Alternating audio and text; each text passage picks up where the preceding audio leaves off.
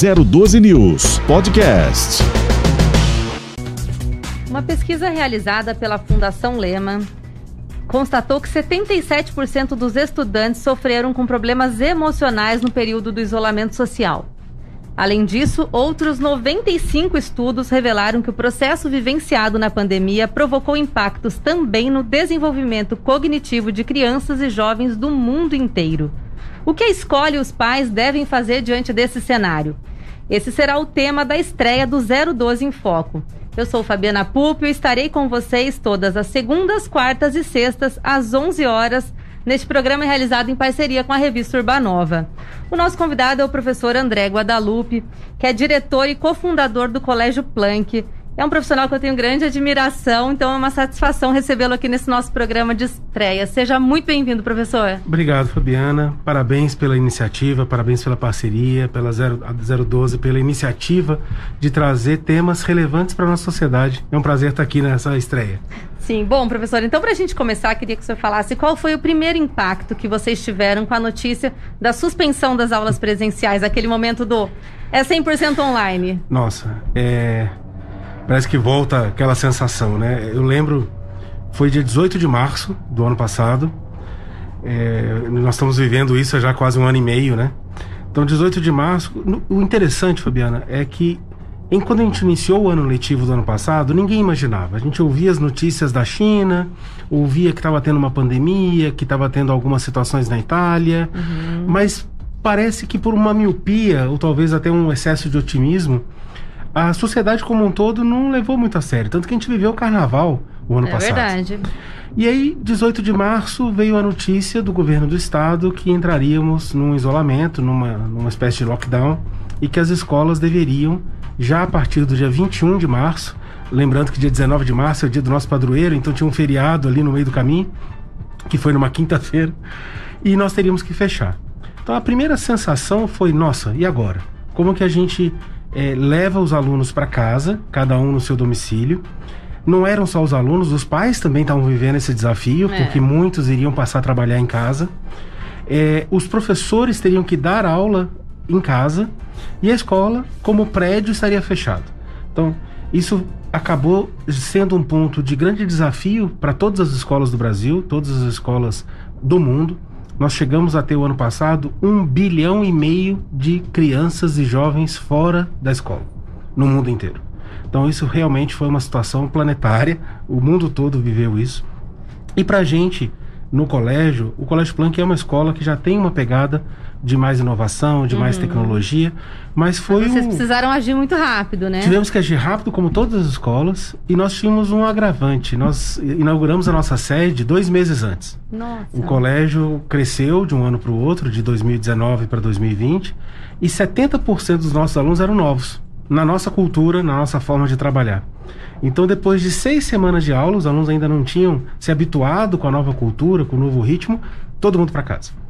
E aí a gente teve que cuidar das pessoas do ponto de vista da saúde e do ponto de vista emocional, que eu acho que a gente vai falar bastante sobre isso aqui. Com certeza. Como cuidar da saúde mental das pessoas porque as dinâmicas das famílias foram completamente alteradas. É, e no pais... primeiro momento, a primeira situação seria como é que vai ser, como é que os professores vão fazer, qual recurso, e depois, quando tudo isso passou, foi e agora? É. E, e agora, né? O aspecto emocional. E os pais também com a incerteza do emprego, da, das receitas, de como que vai ficar a economia. As casas não estavam preparadas para todo mundo ir para home office, para homeschool. Sem dúvida. Então, computadores, acesso à internet. E aí tem vários cenários. Tem as escolas particulares, tem as escolas públicas, tem as escolas mais tecnológicas, tem as escolas menos tecnológicas. Então, sem sombra de dúvida, foi um grande susto, mas eu acho que as escolas conseguiram, de certa forma, se adaptar. É, no colégio nós faziamos, então nós tivemos uma primeira fase de duas semanas, uhum. onde os professores foram apoiados para desenvolver os seus pequenos estúdios em casa como que eu vou transmitir a aula, como que eu vou escrever, como que o meu aluno vai me ouvir, vai me ver, vai ver o que eu escrevo, para séries desde o sexto ano, que são crianças de 11 anos, até o aluno do pré-vestibular da terceira série, que estava ali com o desafio de fazer o Enem no final do ano. E o relacionamento aí com os pais, com os alunos, como que foi gerenciar tudo isso, professor?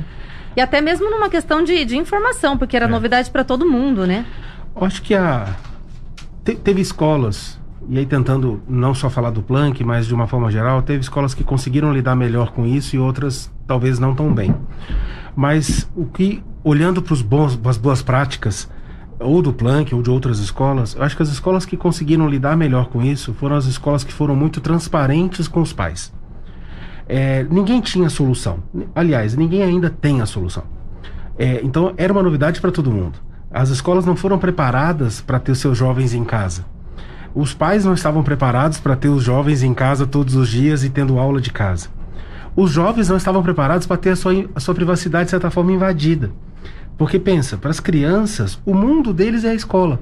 É onde acontece a socialização, é onde acontecem as amizades, é onde acontecem os conflitos que eles têm que aprender a resolver. E a partir desse momento eles estavam em casa e tudo pela tela com os pais e as mães ouvindo. É. Então eles também perderam a sua individualidade. E isso é muito complexo. O senhor acredita que isso foi uma antecipação do que estava por vir em relação à educação ou isso era algo para acontecer muito mais lá para frente? Ah, eu acho que na educação básica, é, vamos separar a educação básica, a educação infantil, a pré-escola, né? A fundamental 1, anos iniciais, até os 10 anos, depois dos 11 aos 14, que é os anos finais, e o ensino médio. E esse tem o ensino superior. Eu acho que para o ensino superior foi uma antecipação de uma cultura digital uhum. de ampliarmos a, o EAD, a educação à distância. Só que a gente não estava com uma educação à distância programada, a gente estava com uma educação à distância emergencial. Para as escolas, sem sombra de dúvida, Fabiana, teve uma aceleração digital, uma aceleração da cultura digital, de habilidades de acesso. Durante um tempo, nessas duas semanas de adaptação, depois o nosso time de orientação tinha meta de falar com 60 famílias por dia. Nossa. Então eles ligavam para saber como tá, como é que tá a família, saúde, é, a parte social da família, a parte econômica da família e colocar a escola à disposição. Durante as primeiras ligações, elas se tornaram técnicas de TI. Como é que acessa, como é que loga, como é que eu coloco o meu computador, o meu tablet é, em acesso, como é que eu crio esses ambientes, como que eu monto o meu ambiente de trabalho em casa. Então elas viveram um misto de TI com arquitetura. E depois deve ter virado de psicologia. depois virou a parte educacional e muitas vezes era um, uma, uma escuta honesta, era uma orientação, era cuidar não só do nosso aluno, mas da família. Cuidar do pai, cuidar da mãe, cuidar do tio, cuidar do irmão. Muitas famílias é, tivemos a felicidade das nossas famílias serem pouco impactadas com o Covid, de uma forma geral, mas tinham famílias que estavam vivendo perdas é, de parentes, perdas de avós, uhum. vários alunos tiveram as perdas dos avós, é, tivemos pessoas com crises financeiras, perderam o emprego ou diminuiu muito a renda, profissionais liberais. E esse acolhimento, esse ouvir, nos colocarmos de uma forma muito empática, foi o momento da escola exercer de forma muito concreta seus valores de empatia, de relacionamento, porque era o momento de ouvir, era o momento de acolher e de falar assim: a gente vai passar por isso juntos. Eu em falo isso com passar. propriedade porque eu fui uma das mães, né, que recebeu a ligação da escola por uma informação e comecei a desabafar porque eu tô estressada, não tô dando conta, eu trabalho fora. Quando você vê, você já tá lá. E, e, a, e, a, pessoa do outro lado não pode falar, não, mas Fabiana, mas vamos falar do seu filho. Ela vai é. te ouvir e falar assim: vamos cuidar Calma, da família. Calma, tá tudo bem, tá Calma. tá todo mundo passando por isso, né? E, e a gente vai estar tá aqui juntos. Então acho que esse apoio psicológico e de suporte a escola sempre teve um papel de ser um, um, multiplicador de ética, um multiplicador de boas práticas, porque a gente está atuando na formação da criança. Uhum. E a escola foi, para muitas famílias, um ponto de equilíbrio, porque muitas empresas também não estavam preparadas para isso. A, a escola, a empresa não tem tantos psicólogos, tantos pedagogos para cuidar do emocional como uma escola tem. Então a escola acabou tendo um papel muito importante nisso. Sim. Então os prédios estavam fechados, mas as escolas estavam abertas. E somado a isso, a busca pelo conteúdo pedagógico, pelo acadêmico, porque é, a gente sabe que o aprendizado não é o mesmo. E a gente fala muito, não é como o aluno está, mas se ele está evoluindo a cada dia. A velocidade diminuiu. Ele não aprende tanto como aprenderia no presencial, mas ele não pode ficar parado. Então, se a cada dia ele evoluir, mesmo que menos, mas evoluir, isso já é um passo super importante. E, professora, tem um dado aqui que o Google divulgou que o termo saúde mental teve um aumento de 98% em relação aos anos anteriores. Vamos falar um pouco sobre papéis, né? É, o senhor já falou um pouco do papel da escola, esse acompanhamento muito próximo, mas qual o papel de cada um? É, nesse momento que a gente ainda está vivendo, não podemos falar disso como um passado, porque a gente Claro. ainda está vivenciando. Do aluno, do pai, do professor, do diretor, falar sobre papéis. É, eu acho que muito bem abordado, Fabiana. É, existem quatro papéis fundamentais nesse processo: o papel do diretor da escola é, e de qualquer escola, seja ela pública ou privada. Claro que dependendo da rede que ele participa, ele vai ter valores que compõem a escola, mas o diretor ele tem que reavaliar muito o propósito da escola. Qual é a sua cultura? Qual é o objetivo na formação desse estudante? Então, é o momento para o diretor se voltar. Sabe quando você vive uma crise, independente dessa pandemia, uma crise pessoal? A forma de você recomeçar é você meditar, trabalhar o autoconhecimento, resgatar os seus valores e começar dali. Então, o papel do diretor, que é a liderança da escola, é deixar esse propósito claro e alinhar a cultura do time. Aí você tem o profissional da escola, que é o coordenador, o orientador, o professor, que tem que ter um papel de, no dia a dia com o aluno. Ele tem uma responsabilidade acadêmica, cognitiva com esse aluno, independente da série que ele está, da alfabetização, né, que a gente falava há pouco, ao aluno que vai prestar o vestibular. Tem essa responsabilidade, mas era um momento de acolher. Era um momento de falar, olha, nós vamos viver isso juntos. Como que eu te apoio? Calma. Então, o apoiar o socioemocional, trabalhar a autogestão, ajudar na construção das rotinas, esse foi um grande papel do professor. E o time de professores, coordenação e orientação, se ajudar. Se a gente pode tirar oportunidades dessa crise tão terrível que a gente viveu e está vivendo, foi que muitos se tornaram mais solidários e as empresas e as escolas aprenderam mais entre os pares. Sim, sem dúvida. Então, às vezes, eu estava mais frágil, o meu colega me apoiava. E eu não estava sabendo lidar com aquela situação, mas um colega sabia lidar com aquela situação. Com certeza. E isso tornou quem conseguiu viver nesse ambiente saiu fortalecido, saiu mais aprende, aprendendo mais. E aí tem dois outros papéis, que é o papel do aluno, que é entre aspas a principal vítima dessa história, porque Sim. ele que mais perde.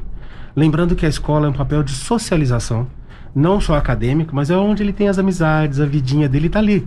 Os amigos, as crises, os conflitos, as paqueras, dependendo da idade, tudo acontece na escola. Sim. E de repente ele ficou privado disso. De repente ele perdeu essa privacidade. E de repente ele tem os medos de não aprender. Os pais, que são o quarto agente, com a preocupação: será que meu filho está evoluindo? Será que meu filho está aprendendo? Então, durante alguns momentos, a gente tirou o foco do de fato estar só aprendendo com ele está bem, porque se ele passar por isso emocionalmente bem, construir rotinas, criar uma autogestão mais eficiente, ele vai sair disso mais forte. E quando sairmos, que vamos sair, é só uma questão de tempo, ele vai ser um estudante melhor, vai ser uma pessoa melhor.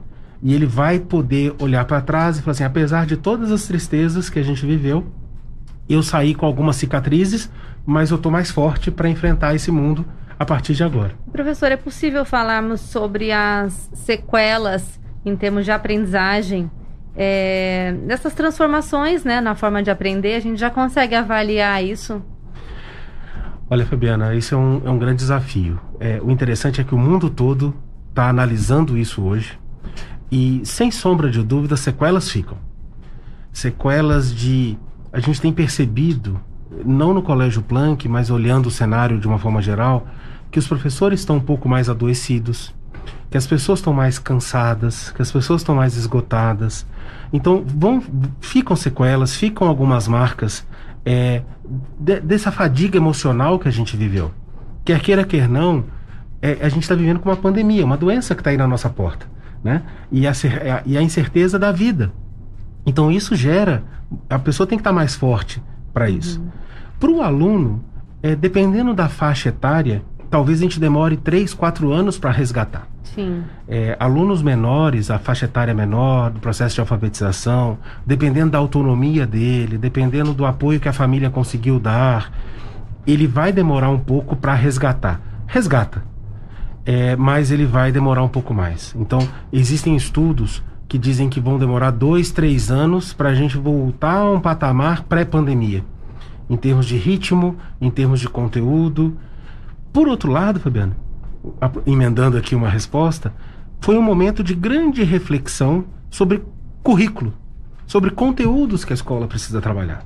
Será que de fato e isso o governo tem feito, no atual, mas da BNCC, que são os novos parâmetros, a nova base nacional curricular comum, que, que mexe, que provoca mudanças de currículo. Será que eu preciso ensinar toda a matemática que eu ensino para todos os alunos? ou eu posso ter uma carga de matemática mais básica para todos e ofertar a matemática como uma eletiva para aquele aluno que gosta mais de matemática. Sabe que meus filhos têm questionado muito isso? É. Alguns Porque conteúdos. Eles já questionavam antes. Onde que eu vou usar isso? É, para que isso é- serve? Aonde que isso eu vou usar na minha vida? E antigamente a gente falava assim: você vai usar no vestibular, estuda aí que você vai precisar disso na hora da prova. É.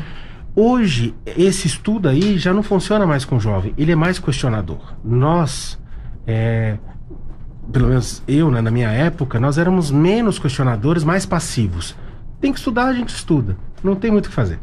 Hoje existe esse questionamento. Com certeza. Então, o, analisar o currículo, trazer novas disciplinas. Por exemplo, a gente está trazendo para o colégio três disciplinas novas agora: uma disciplina de nutrição, uma disciplina de direito civil e direito constitucional e uma disciplina de matemática financeira associada a investimento. Olha que Então, legal. assim, a gente percebe que o aluno precisa ter toda a base curricular, mas ele precisa saber cuidar da sua saúde. Como que eu me alimentando melhor, como que eu faço escolhas melhores, desde uma praça de alimentação de um shopping, até mesmo quando ele for morar numa república, será que ele precisa viver à base de macarrão instantâneo? Quer dizer, ele pode ter opções, tanto com o aspecto da nutrição, quanto o aspecto de básica de culinária. Falta isso nas escolas. Falta trazer uma cultura financeira da economia, do poupar, do o que é desejo, o que é necessidade, como que eu prevejo o meu futuro. Então, trazer noções de direito. Quais são os meus direitos fundamentais? Quais são os direitos do consumidor? O que, que é a nossa Constituição? Então, na hora que você traz matérias que faz mais sentido para o aluno vivenciar, ah, sem sombra de dúvida, ele vai gostar mais da escola. Ele vai achar a escola um lugar que de fato está colaborando com ele. E realmente precisa ter essa evolução, porque toda a sociedade evoluiu muito. Exato. O perfil, o jovem, o acesso à informação. Então, realmente, o currículo não, não O- o- é o inviável de permanecer como trabalho está, mudou. né? Mudou totalmente. É, Até eu falo, quando eu fiz a minha faculdade, eu não tive base nenhuma de empreendedorismo. Exato. Que hoje é algo fundamental. Isso. Eu ralei muito para ter meu próprio negócio, porque eu não tinha noção nenhuma, eu não tive essa base. E assim, a gente percebe que são, são, são informações que não podem mais deixar de ter, né, nos, nos Ah. cursos, tanto básicos quanto superiores, A né? gente percebe que o mercado, as pessoas são contratadas pelas competências e demitidas pelas atitudes. Então a escola também tem que ir para essa linha atitudinal. É, eu tenho o prazer de ministrar aulas de startup e empreendedorismo lá no colégio. E a gente desenvolve empresas. Então os meninos eles aprendem desde definição de persona até análise de mercado, construção de proposta de valor, canvas. E isso provoca nele entender, puxa, então eu preciso entender um pouco mais de filosofia, eu preciso entender um pouco mais de sociologia. Ah, a matemática que eu trabalho lá em logaritmo, que todo mundo fala, onde é que eu vou usar logaritmo? Ele aprende que ele usa o logaritmo nas projeções da empresa que ele vai montar. Então, se a gente souber reavaliar o currículo, e isso talvez tenha sido um aspecto positivo da pandemia, as escolas se viram muito mais questionadas sobre o que estavam ensinando, porque não fazia sentido. Os pais, Fabiana, passaram a assistir mais às aulas. Antes, a visão do aluno com o professor. Hoje o pai assiste um pouquinho a aula e fala, "Hum, olha o que o professor está ensinando. Olha que bacana, ou olha, não achei tão legal. É. Então os pais também começaram a avaliar e, e ponderar. E a escola que não está aberta ao diálogo com os pais, o pai falar o que acha, é claro que a escola é o especialista no processo, é ela que tem que tomar as decisões. Mas ouvir, estar aberta ao diálogo, é, é muito importante, porque é, é essa, a escola é feita para essa sociedade. E se a sociedade está pedindo mudanças, a escola tem que estar aberta a essas mudanças. Vamos falar um pouquinho, professor, sobre responsabilidade. Os pais tomaram para si uma responsabilidade de suprir essa falta na aprendizagem em alguns aspectos, né? Então, meu filho está com essa dificuldade, eu preciso sentar, eu preciso dar uma aula para ele, eu preciso dar esse suporte. E a gente percebe, às vezes, em diversas classes sociais, né? A gente está falando aqui de, uma, de um colégio particular, de alto padrão, mas vamos pensar numa pessoa sem muito estudo, que precisa ajudar o filho a estudar. É, e tem essa pressão, né? Mas e aí? É papel do pai oferecer o que ele pensa que está tá faltando ali para o filho? Ele deve assumir esse papel? Ah, Fabiana, eu vou falar como pai. Eu acho que sim. É, se ele perceber que aonde o filho dele está não está atingindo a expectativa, é que aí vamos separar em dois mundos. Existe o pai que percebe isso. Uhum. Existe o pai que, infelizmente, às vezes ele é mais simples, ele nem percebe que está faltando.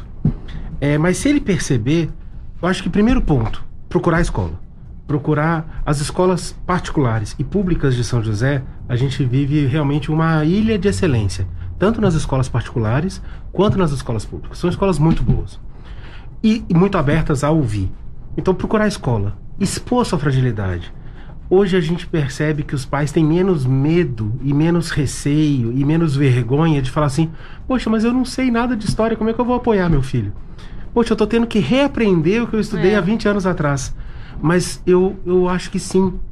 É, quando a gente vira pai ou mãe, a gente se torna muito responsável por eles, né? Então, somos os primeiros a ter que levantar a bandeira de que não tá bom e que tá faltando algo. E se for ao seu alcance, a gente vê muito caso, Fabiana, de pai que volta a estudar uma matéria para poder apoiar o filho. E de certa forma eu acho isso positivo. Uhum. Eu acho que não é que ele assuma o papel, mas ele se torna um par nesse processo. Precisa dar o suporte. Olha, filho, você está com dificuldade, mas o papai e a mamãe vão. A gente vai junto. Esse pode ser transformado num momento de grande solidariedade. Assim como os filhos, muitas vezes, não faziam atividades em casa. E que a pandemia trouxe esse, esse exercício. Ele não fazia coisas da atividade da manutenção da casa, da limpeza da casa, da organização da casa, e muitas vezes. E ao passar a o tempo todo ali, as famílias também falam, ah, agora você vai ajudar. As, essas, essas atividades são suas. Essa troca de papéis e essa colaboração, eu acho que é muito positiva e ela tem que existir de qualquer forma. Professor, e a forma de avaliação também mudou, né? Muitas vezes provas online, com suporte de livros, é, Google à disposição. Como é que fica isso? Nossa, Fabiana, nem me fala. Porque a, a gente trabalha muito no colégio o código de conduta, a ética. É, primeiro, o desafio da escola de avaliar. É, as escolas mais tradicionais avaliam basicamente por provas, são avaliações que poderiam ser provas discursivas, né, provas abertas ou testes. Mas eram provas, o aluno tinha que ir lá fazer, tinha um fiscal de prova. E agora ele faz essa prova em casa. E aí em casa é mais difícil controlar essa ética. Muitas vezes a gente percebe casos de alunos que trocam via mensagem a resposta. Existe o caso do aluno que é, consulta no Google a resposta, ou que fazem a prova consultando o material didático. E aí é uma falta de ética, uma vez que foi orientado que não, que pode ter avaliações que vale consultar o que você quiser. Uhum. Depende muito de como o professor monta a avaliação. Mas se foi orientado não ter, é fundamental que o, a escola trabalhe um processo de educação desse código de conduta, dessa ética, e é um ponto que vale a pena a gente continuar conversando aqui. Legal. Bom, a gente vai parar um pouquinho para o intervalo e no próximo bloco também quero falar sobre coisas boas. Vamos falar aí sobre experiências positivas, porque a gente está aqui também para motivar, né, e para dar aquela força para todo mundo, porque a gente tem que seguir em frente. Vamos em frente. Então daqui a pouquinho a gente volta. 012 em Foco, hoje nosso programa de estreia. Estamos falando sobre os impactos da pandemia na educação com a participação do professor André Guadalupe, do Planck. Bom, professor, já falamos bastante aí sobre alguns assuntos referentes a isso. E eu queria voltar um pouquinho a um ponto que a gente estava falando no bloco anterior, sobre a ética do aluno em relação à avaliação. Perfeito. Podemos cobrar essa ética deles, eles têm essa maturidade de sentar em frente ao computador e entender que ele não pode consultar. Ele deve ser cobrado, professor, nesse sentido? É, eu acho que o, o cobrado, vamos colocar entre aspas, é, muitas vezes, é, a gente falava um pouco aqui, né, no, durante o intervalo, existe uma pressão do próprio aluno, dos pais, do, do ser, do, de dar certo, de conquistar aquilo. É, quando as crianças são menores, é mais difícil exigir isso deles. É mais difícil é, exigir que ele consiga discernir que às vezes consultar o livro ali para responder naquele momento não era correto. Uhum. Mas ele faz talvez por uma vontade de mostrar para o professor, olha, eu não, eu não sabia, mas eu não deixei em branco. Eu fui atrás de uma resposta, eu fui, eu fui buscar a solução para aquele desafio, para aquele problema que você me trouxe. É, eu acho que a gente vai melhorando ou reduzindo isso com muito diálogo. Eu acho que de forma alguma, quando acontece uma situação como essa, a punição é o caminho correto. Eu acho que é sempre o diálogo mostrar, pô, mas será? Será que se você não de se deixasse em branco, é, porque às vezes na sala de aula, vamos voltar para a prática, ele está fazendo a prova numa sala, ele tem uma dúvida no enunciado, às vezes ele chama o professor ou quem está ali, o professor não dá a resposta, mas fala assim: lembra, a gente viu em sala. É, foi, é. Lembra, foi aquele dia, você Eles até me fez uma pergunta. Sozinhos, né? Você quase você me fez uma pergunta sobre isso, você lembra? Então, o, o estar ali e o, olhar para o lado e ver que tem colegas na mesma situação, dá uma força. Agora ele está sozinho em casa, às vezes o, o, o irmão está vendo televisão ou está brincando e ele quer terminar aquilo para estar tá junto com o irmão. Então é difícil é, é, julgar. Eu acho que é o momento de perceber o que não foi a conduta mais adequada, conversar, mostrar. Mostrar que às vezes se deixou em branco, aquilo não significa ele. É, a gente fala muito no colégio que a nota não define o aluno. Quem define o aluno é a postura, é a conduta, é a trajetória, é o percurso. Então, muitas vezes, deixar aquilo em branco, naquele momento te deu um branco, naquele momento você não soube se expressar. Eu acho que julgar e condenar não é o momento adequado. Mas, como educador, a gente não pode nunca deixar de orientar, mostrar, sentar. Isso dá trabalho, Fabiana. Talvez Sempre. trazer para ele a consciência de que as aulas presenciais vão voltar e as avaliações também. ele precisa estar tá preparado para isso. Vai chegar uma né? hora que vai então, acabar. talvez essa consciência ajude, né? E, e, mas é muito diálogo. Acho que a, o, o aspecto mais importante hoje da gente nas escolas e das famílias com os alunos é perceber e tentar vestir o sapato dele. É a empatia, é a solidariedade, é o estar perto e dialogar muito. A gente vai errar, a gente vai cometer deslizes, mas se a gente dialogar e enxergar para onde que a gente vai, como é que a gente corrige, a gente torna a sociedade um pouco mais é, solidária. A gente está vivendo. Teve alguns pontos, Fabiana, que a gente, quando falava-se muito do novo normal, né? A gente uhum. vai voltar para um novo normal e as pessoas vão sair melhores. Muitas vezes hoje a gente não está vendo isso. Não. Talvez por uma questão de sobrevivência. Eu percebo em alguns momentos, não é uma regra, mas as pessoas um pouco mais egoístas, as pessoas um pouco mais ariscas, as pessoas um pouco mais é, é intolerantes. E de forma alguma a gente pode achar que isso é normal ou que isso é a nossa melhor versão. Nós não estamos na nossa melhor versão hoje. É, ninguém pode estar na sua melhor versão depois de um ano e meio de isolamento, depois de um ano e meio de pandemia. Mas a gente tem que olhar para isso tudo e falar assim: mas como é que eu colaboro? Como é que eu vou ter mais paciência? Como é que eu vou ajudar mais o próximo? E quando a gente pensa em educação, isso é a essência da educação. A essência da educação é a solidariedade, a essência da educação é o coletivo. Não é saber aquela fórmula ou aquela data da história ou aquele conceito da geografia. Então, a gente precisa dar um passo atrás e identificar que nesse momento a tolerância, a compreensão, o seguir regras é muito importante.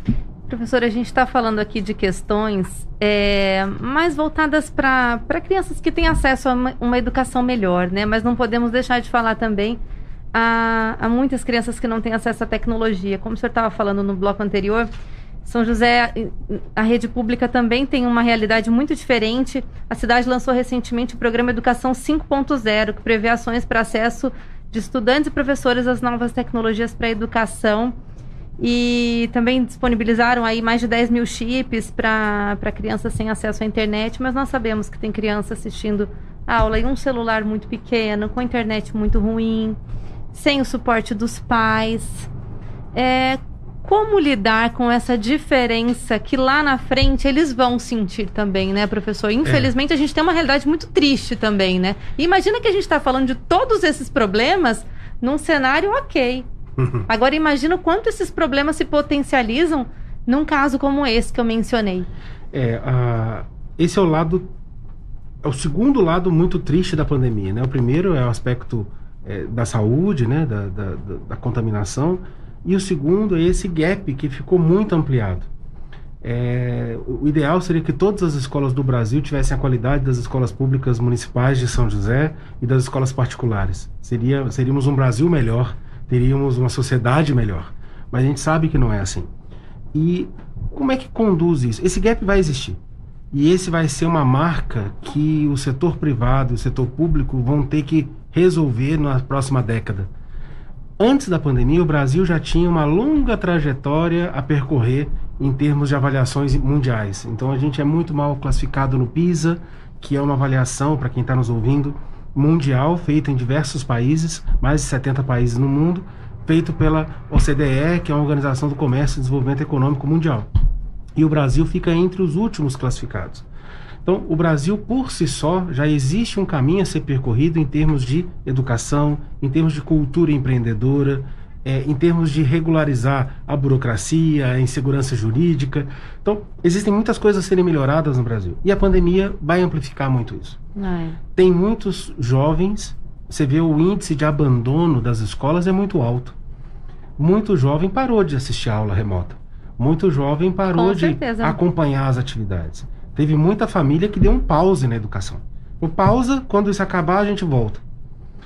Não é o fim do mundo, porque pausou volta, mas isso gera uma cicatriz, um estrago na sociedade muito grande. Então acho que nós vamos ter que ter muito cuidado nas escolhas é, políticas, muito cuidado para cuidar da nossa comunidade, para que a nossa cidade continue sendo uma cidade de referência. São José faz um trabalho muito bem feito, uhum. mas não tenho dúvida que muita gente abandonou as escolas, muita gente está de corpo presente, mas abandonou emocionalmente a escola. E essas diferenças sociais que já existiam de uma maneira muito grande vão ser sentidas. Vão ser sentidas e vão ser ampliadas. De uma maneira muito mais ampla, vão. né? Eu acho é que a gente triste, tem... é uma, uma, um desafio aí, né, para os é, nossos e, gestores. Para os nossos gestores, para os gestores das escolas públicas, para os gestores de políticas públicas e para os gestores das escolas particulares. Não é porque é uma escola é, de uma classe social mais favorecida ou uma escola que tem uma pegada muito boa de inovação, como é o Colégio Plan, que a gente não tem alunos ali com dificuldade. É, tem alunos que têm dificuldades muito emocionais muito fortes. Quando a gente pensa num outro recorte, que são os alunos de inclusão, de necessidades especiais, uhum. são alunos que têm muita dificuldade. Talvez vezes, esses tenham sido prime os primeiros a abandonar. Os primeiros né? a abandonar e os pais não saberem o que fazer.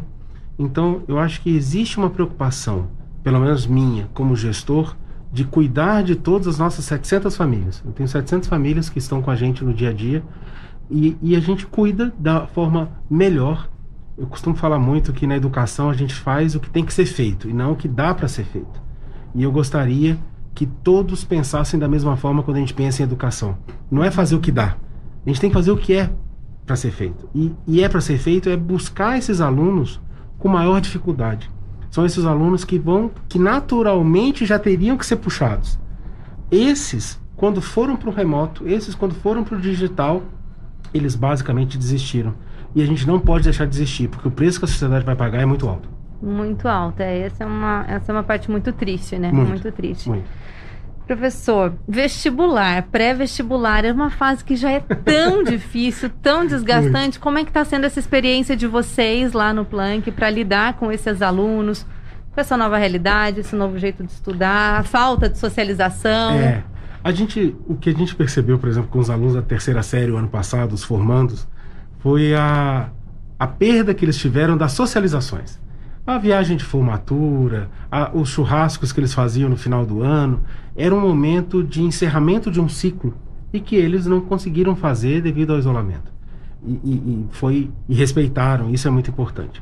Então existe essa perda é, e eles vão, vão para a faculdade, muitas vezes se separam, alguns vão para outras cidades, alguns vão para outros países, mas a questão do pré-vestibular, vamos pensar no mundo sem pandemia. O mundo sem pandemia já é o momento mais crítico porque é a primeira escolha da vida adulta desses jovens. Eles têm que escolher qual carreira eu vou seguir, qual cidade eu vou morar, qual o perfil de universidade que eu quero. Às vezes ele quer fazer um curso de direito, mas ele tem o direito numa escola pública, o direito numa escola particular, ele tem direito numa cidade grande, direito numa cidade menor. E tudo depende muito do que ele quer. Uhum. Então essa escolha não é só o curso, é aonde eu vou morar. Eu vou morar perto da minha família, eu quero morar mais longe da minha família, eu quero mais independência. Então eu vou são- estudar numa particular, numa federal. ele tem uma série de escolhas que ele, que ele pode ser muito amparado, muito apoiado, a família faz parte desse processo, mas no fundo é uma decisão dele. É uma decisão que ele toma, e é a primeira.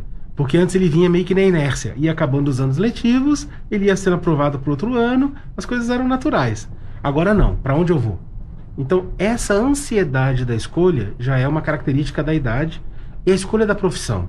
E será que eu vou escolher a profissão certa? Será que eu vou ser feliz? Será que eu vou impactar a sociedade como eu imaginava? Será que eu vou ganhar dinheiro?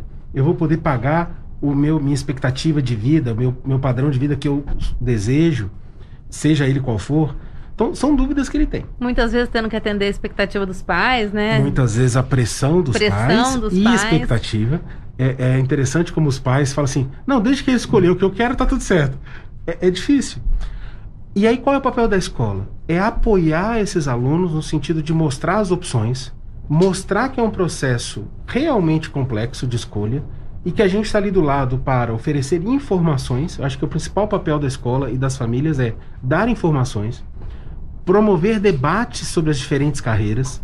Você mesmo já participou de eventos lá no colégio, alguns Uhum. anos atrás, onde a gente falava Semana de Profissões, que é onde vão 30, 40 profissionais contar um pouquinho do que é ser jornalista, o que é ser engenheiro, o que é ser advogado, o que é ser chefe de cozinha, o que é ser empreendedor de uma grande empresa ou de uma pequena empresa. Trazer esses olhares de quem vive. Agora, isso sem pandemia. Na pandemia, ele se isolou. Ele passou a ter a incerteza da data do vestibular. O Enem, que era em novembro, virou em janeiro. A Unesp, que era para acontecer em novembro, aconteceu duas semanas atrás. Então, que é um vestibular importantíssimo do estado de São Paulo. Então, a incerteza da data, a incerteza do será que a nota de corte vai subir? A nota de corte vai baixar? Será que eu vou conseguir passar? O que nós percebemos no Planck foi que os alunos mantiveram uma rotina de estudo, mesmo que remota, mantiveram a sua, o seu hábito, mantiveram a, o foco, e a gente conseguiu ter resultados espetaculares o ano passado, muito equivalente aos anos não pandêmicos. Que bom. Agora, a gente percebeu, as notas de corte subiram um pouquinho, então, ao contrário do que muita gente imaginava que ia cair, quem manteve focado, quem se manteve estudando, que é aquela pequena fatia dos que vão ser aprovados, esses estudaram ainda mais. Porque eles perceberam, eles. Imagina quem mora em São Paulo, que para ir às vezes pro, pro cursinho ou ir pro colégio, ele demorava duas horas.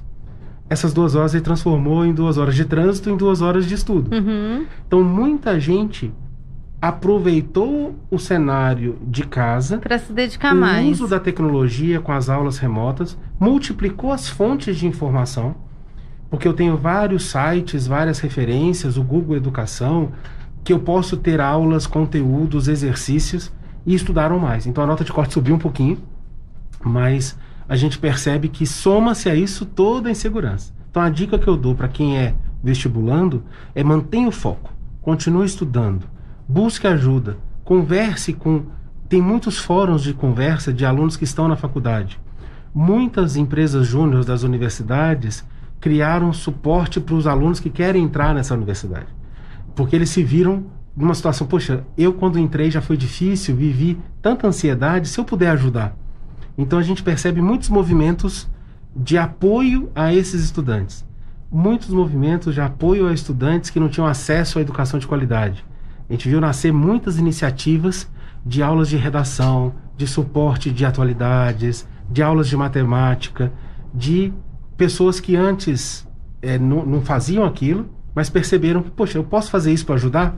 Então eu vou desenvolver aqui e vou dar aula para 20, 30 alunos. Então a gente percebeu muito isso. E muita gente aproveitou essa chance e tiveram ótimos resultados no final do ano. Mas é um Legal. ano de foco, de seriedade e lembra, é, só, é a educação que vai transformar. Então, senta, horas de estudo, tenta focar o máximo possível, pede ajuda, mas é um ano que não, não dá para falar, não, ano que vem eu faço. É, é o ano dele. Com Certo. pandemia ou sem pandemia, ele vai ter que vivenciar isso. Professor, e os legados positivos do que a gente passou? Porque a gente sempre tem que analisar, né, por uma vertente positiva, o que, que a gente pode aprender com isso. Então, é, lá na sua experiência no uhum. colégio, que, que o senhor traz para a gente, assim, de, de Fabiana, positivo? É, é, a gente, como educador, é sempre muito otimista, né? Acho que você, como jornalista, tem sempre que retratar os fatos, mas sempre eu traz um viés sempre, positivo. Eu sou muito, muito otimista tem que sempre. Ser. Senão a gente não levanta todo dia cedo. É, sem dúvida. Ah, a gente teve alguns legados muito bons. É, é, e aí eu peço aqui para quem estiver nos ouvindo, nos vendo, entender esse bons com aspas, né? A gente viveu doenças, perdas, é, crises, mas tivemos alguns aprendizados muito positivos a aceleração da cultura digital. Vou dar um exemplo da minha filha em casa, que é uma menina de 10 anos. Hoje ela consegue usar a tecnologia a favor dela de uma forma que o mais velho, que tem 15, quando tinha 10, não sabia. A facilidade com que ela acessa um documento no Google, ela salva no seu Drive, ela compartilha, ela assiste uma videoconferência. Vou, vou te dar uma situação que é um, um, caso da minha casa que eu achei muito interessante. A Maite estudou numa escola aqui em São José, obviamente, e ela começou a fazer aquelas pulseirinhas de plástico uhum. de construir. É um, um, hobby dela. E ela começou a vender na escola pulseirinha por um real cada pulseira. E aí a coordenação da escola falou: olha, você não pode vender aqui dentro da escola, e é uma prática, não pode. Ela criou um site ah. Então ela foi lá, criou seu site de e-commerce e ela vende a pulseirinha dela para as colegas. Nossa. Quando que uma criança de 10 anos, o construir o ah, site, ah, jamais, jamais. o compartilhar, mandar para os amiguinhos o link, é uma iniciativa. É só a gente pensar em nós com 10 anos faríamos que ela aprendeu. Isso, não. Falou assim, puxa, realmente não pode na escola? Eu entendo a regra, não vou fazer. Não vou Criou desistir da minha venda. Não vou desistir do meu, do, meu empreendimento. Vou desistir do meu negócio. Do meu negócio. Parece que ela já vendeu umas 5 pulseiras até agora. Mas repara, esse aprendizado cultural da tecnologia, isso é um legado positivo. O, a questão do acessar as ferramentas disponíveis é um legado positivo. O outro legado positivo foi o amadurecimento que os professores viveram. Os professores sofreram muito nesse período de pandemia, mas a maioria deles se reinventou.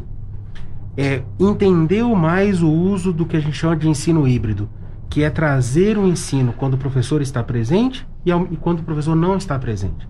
Então, passou-se a usar mais ferramentas é, eu até vou te mandar depois um, um, linkzinho de vários sites de ferramentas interessantes que os professores podem é, é, acessar. Que legal.